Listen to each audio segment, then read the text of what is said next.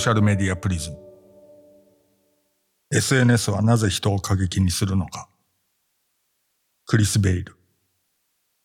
松井信彦役。3実際に壊すとどうなるか。パティ・ライトはニューヨーク州北部の小さな町に暮らす63歳の女性だ。夫と同じ農業用品企業に勤めていたが、慢性病を患って仕方なく辞めた。秋の紅葉で有名な風情あるその町で、三人の子供を育て上げた。あの辺りの人らしい、ゆったりだが途切れがちな話し方をする。物言いは率直だ。だが、昔を懐かしがりもする。私たちが若かった頃、人は誇りを持っていました。アメリカ人であることを、それはもう誇らしく思っていたものです。大統領のことも、誇りに思いながら話していました。彼が国民に尽くそうとしているのを分かっていましたから。ところが、1960年代終盤に全てが変わった、とパティは言う。私が大学4年の時、彼ら、米兵がベトナム戦争から帰還してきました。彼らがベトナムにいた間、世の習いに変化がありました。それまでの戦争で帰還兵は英雄だったのに、ベトナムから帰ってきた男たちの扱いはひどいものでした。と彼女は言う。彼女の暮らしていたような町に戻ってきた退役軍人は、深刻な心的外傷後ストレス障害に悩まされており、仕事をなかなか見つけられずにいた。パティに言わせれば、ベトナム戦争からの帰還兵は、違う国に帰ってきたようなものでもあった。あの戦争には、彼女の世代の大勢を急進化させる作用があり、その影響で社会正義の代弁者になる者や、武力による平和を信じる新保守主義者になる者が現れた。だが、パティはこの時期から政治全般に対して否定的になった。外国の人は私たちを見て、アメリカ人はいいなぁと思っていたものです。それが今では、私たちの政治システムの現状を見て、なんと哀れな、と思っています。初回のインタビューでのパティは政治にほとほと幻滅しており、その話になるのをできる限り避けていた。政治に日頃から注目している人は、他人も自分と同じように政治に熱心だと思っていることが多い。だが、政治学者のフィリップ・コンバースが随分前に認識していたように、実際は大抵の人がパティと同じだ。政治嫌いはアメリカ全土に蔓延しており、パティのようなアメリカ人が話題を政治から逸らしたり、時事問題の議論を避けたりするのに、誰に習うでもなく編み出した手を、社会学者のニーナ・エリアソフが何十と特定できたほどである。パティが典型的なアメリカ人と違うのは、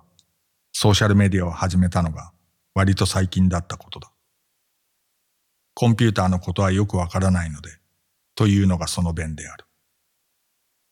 パティは何年か前に Facebook のアカウントを息子にセットアップしてもらい、孫たちや兄の里子たちと繋がっていられるようになった。すると、孫や里子が Facebook に載せる投稿にたちまち夢中になった上、他のソーシャルメディアサイトの良さにも気づき出した。料理レシピを日々チェックしようとピンタレストに登録し、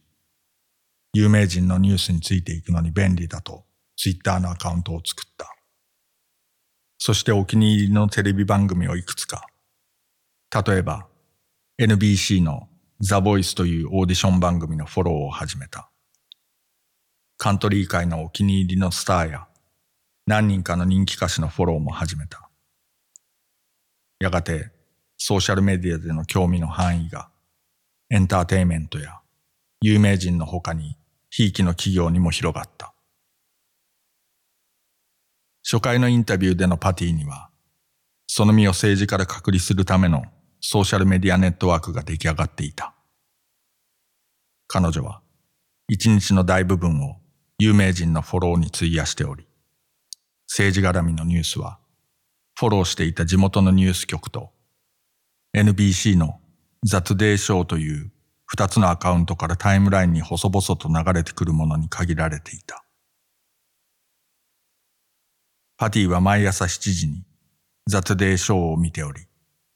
たまに地元のニュース局か CNN にチャンネルを変えて、住んでいるあたりの悪天候や遠くで起こっている自然災害の情報を仕入れていた。フォックスニュースは見ないようにしていた。同局の偏見に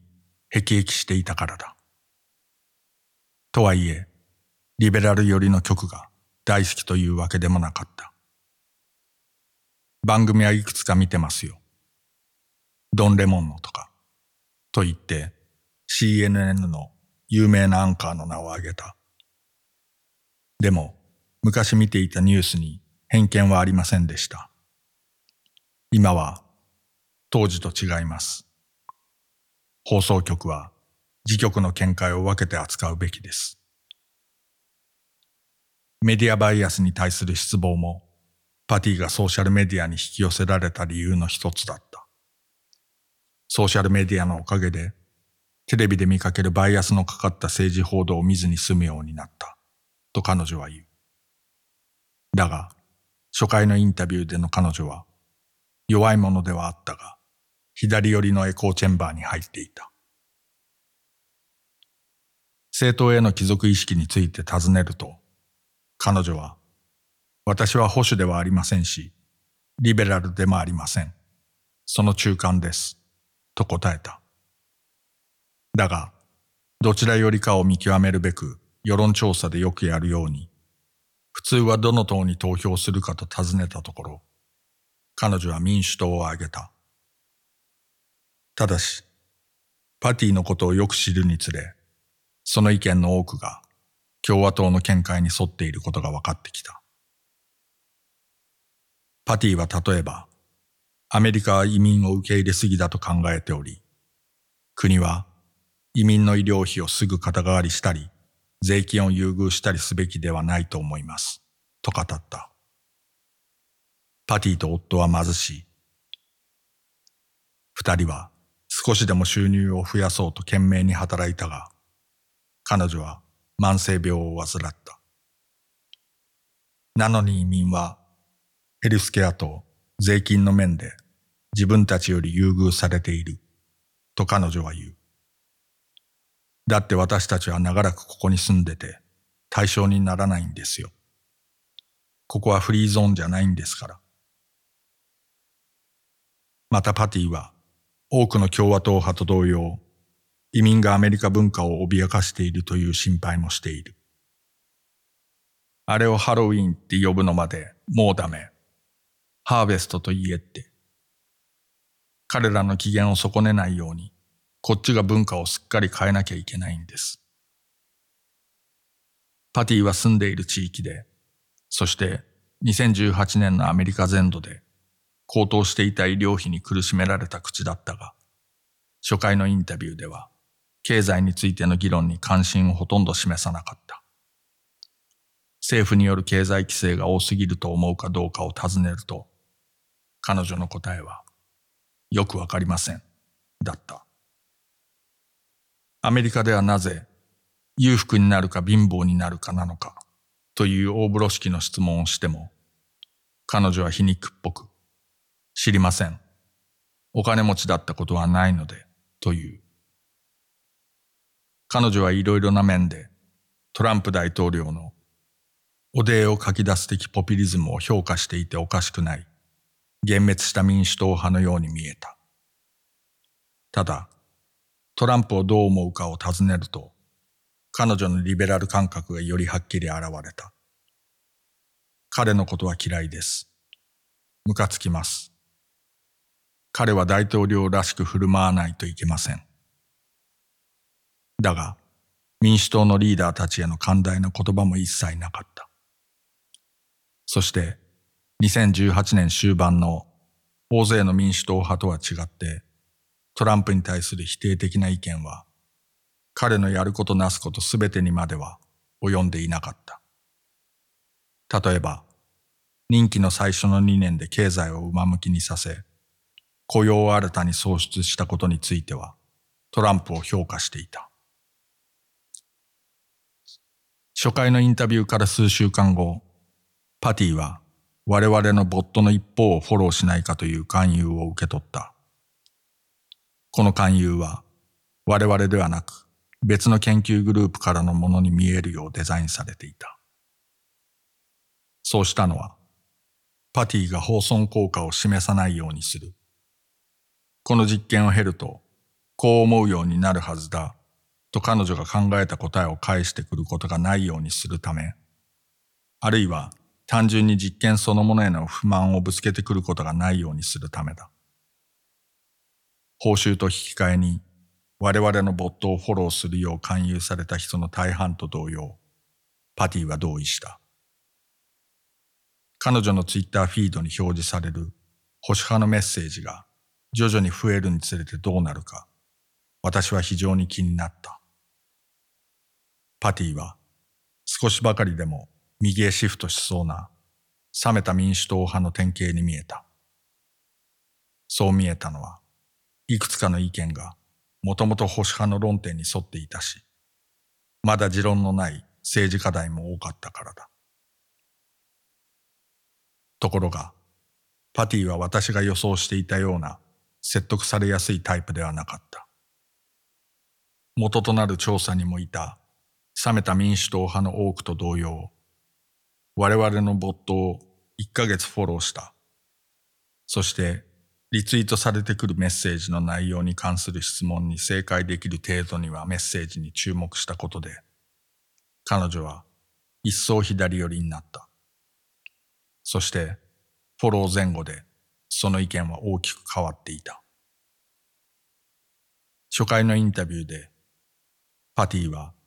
自身をわずかに民主党寄りの中間と形容していた。ところが、我々のボットを1ヶ月フォローした後、パティは自身を確固たる民主党派と形容した。自身の意見についても、民主党の見解といくつか完全には一致しない点があることは認識しつつ、共和党の見解とは全く違いますと言い切った。移民や経済について質問した時も、返ってきたのは、はるかに進歩主義的な回答だった。初回のインタビューでは、反移民の立場を表明していたが、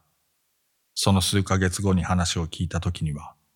トランプによる国境の壁に強く反対していた。壁は、初回のインタビューではそもそも話題にならなかったのだが、二回目では、国境の一部に仕切りはいるが、どこまでも続く物理的な壁はいらないというリベラル派の一般的な主張を口にした。同じ頃にメキシコとの国境へ迫っていた移民のキャラバンについても、パティは際立ってリベラルな意見を持つに至っていた。私が一章と二章でその人物像を描いた保守派のデイブ・ケリーは、移民たちは裕福な民主党派の資金提供を受けているという保守派が唱える陰謀説に飛びついていた。それに対し、今回のパティは、リベラル派が唱える陰謀説を信じていた。キャラバンなどそもそも存在しないと思っていたのだ。自分でもわかっていません。すごく大勢だとかいう、巷で言われていることを自分は何でも信じているのか、それとも、あれはただのフェイクニュースなのか。今やパティはデイブとは正反対で、キャラバンは国境の壁への支持を集めるためのトランプ政権によるでっち上げと考えていた。トランプ政権は無意味だと知りつつ蒸し返してばかりで、同じことをいつまでも大げさに吹聴するんです。とにかく怒らせるために。経済問題についての意見も左へ流れていた。初回のインタビューでのパティは、経済絡みの政府規制について、これといった意見を持ち合わせていなかった。だが、我々のボットを1ヶ月フォローした後、パティの意見は民主党の見解に沿ったものに変わっており、規制のせいで経済が減速しているとは思いません。追い風になっていると思います。と言うと、自習が恩恵を受けていると彼女が思っている規制の例をいくつか挙げさえした。経済的な不平等に関する意見も変わっていた。初回のインタビューでは、一家が経済的に苦労した理由の大部分を移民のせいにしていたが、二回目では、不平等を生んだ構造的な要因に言及した。勤労所得税額控除という貧困家庭の税負担が軽減されるよう設計された制度にさえ触れた。私が子育てしていた頃、ああいう制度は何もありませんでした。あれば天の恵みだったんですが。私はインタビューの文字起こしを、我々のボットをフォローした、冷めた他の民主党派や共和党派の方々についても何十人分と読んだのだが、その大半がこの実験中にパティと同じような経験をしていた。自党への貴族意識を強めた上、それまでほとんど知らなかった事柄について、党派的な意見を新たに育んだのだ。パティの場合、このことは経済に関する彼女の姿勢に最も顕著だが、初回のインタビューの時から意識していた移民などの問題に関する意見にも変化が見られていた。変化はどれも極端ではなく、この実験によってパティが例えばプラカードを振りかざすほどの聖域都市支持者に変わるようなことは間違いなくなかったが、変化そのものはたやすく見て取れた。また変化はインデプスインタビュー中に限らず我々のボットをフォローする前後に、インタビューとは無関係に見えるようにして送られたオンライン調査からも見て取れた。例えば、パティの姿勢は全体的に以前よりもリベラルになっていた上、経済に対する姿勢は他の問題と比べて一層リベラルになっていた。それにしても何が起こったのか。パティのような冷めた支持者はソーシャルメディアで政治上の対立見解に触れたら、新情報を注意深く検討して自身の意見を微調整するということはしない。自身のエコーチェンバーから出た時の状況は、自身のアイデンティティへの攻撃として経験する。パティは、リツイートされてきた中道右派のツイッターアカウントからの穏健なメッセージには注目しなかった。むしろ、リツイートされてきた、もっと過激な保守派数名による民主党派へのそやな、あるいは偏見に訴える攻撃に心を奪われた。それまで、こうした最悪の部類の攻撃は、自身のエコーチェンバーによって隠されていたのだが、この実験に参加して、党派間の全面戦争を初めて体験したのだった。インタビュー後に比較条件に割り振られた冷めた支持者と違い、パティは今や戦争の真っ最中でどちらにつくかを決めなければならないと気づくに至った。攻撃を受けたのを機にツイッターで初めて政治について投稿したほどだ。共和党派についてひどいことを言ったわけじゃありませんし、私は彼らの意見を読んでああ、そうですか。で終わりです。でも、民主党派だとわかるような投稿をすると、私に対してひどい投稿があるんです。過激な保守派からのこうした類の投稿は、個人を攻撃対象にしていた。ソーシャルメディアでの派手にやり合う全面的な党派戦争に足を踏み入れたことで、パティのリベラル派としてのアイデンティティが発露したばかりか、彼女はこれを機に自分の意見を党の見解に合わせることを学んだ。我々のボットを1ヶ月フォローした後、ソーシャルメディアをどう使ってきたかの話になったとき、パティは、情報はテレビよりもオンラインの方がかなり詳しいですよ、と言っていた。党派的な意見はテレビでもわかるが、ソーシャルメディアの方が双方向的であり、保守派からのメッセージが日々次々と流れてきても、それらに対するリベラル派の意見を検索できるからだった。パティの場合も、ボットをフォローした冷めた支持者の大半の場合と同様、相手側との接触は、どの話にも二面性があるという認識につながらなかった。自分の側が攻撃されているのを目にした上、個人攻撃もされたことで、パティは意を決し、リベラル派の論点で自身を弁護するようになった。パティは群れることを習っていたのである。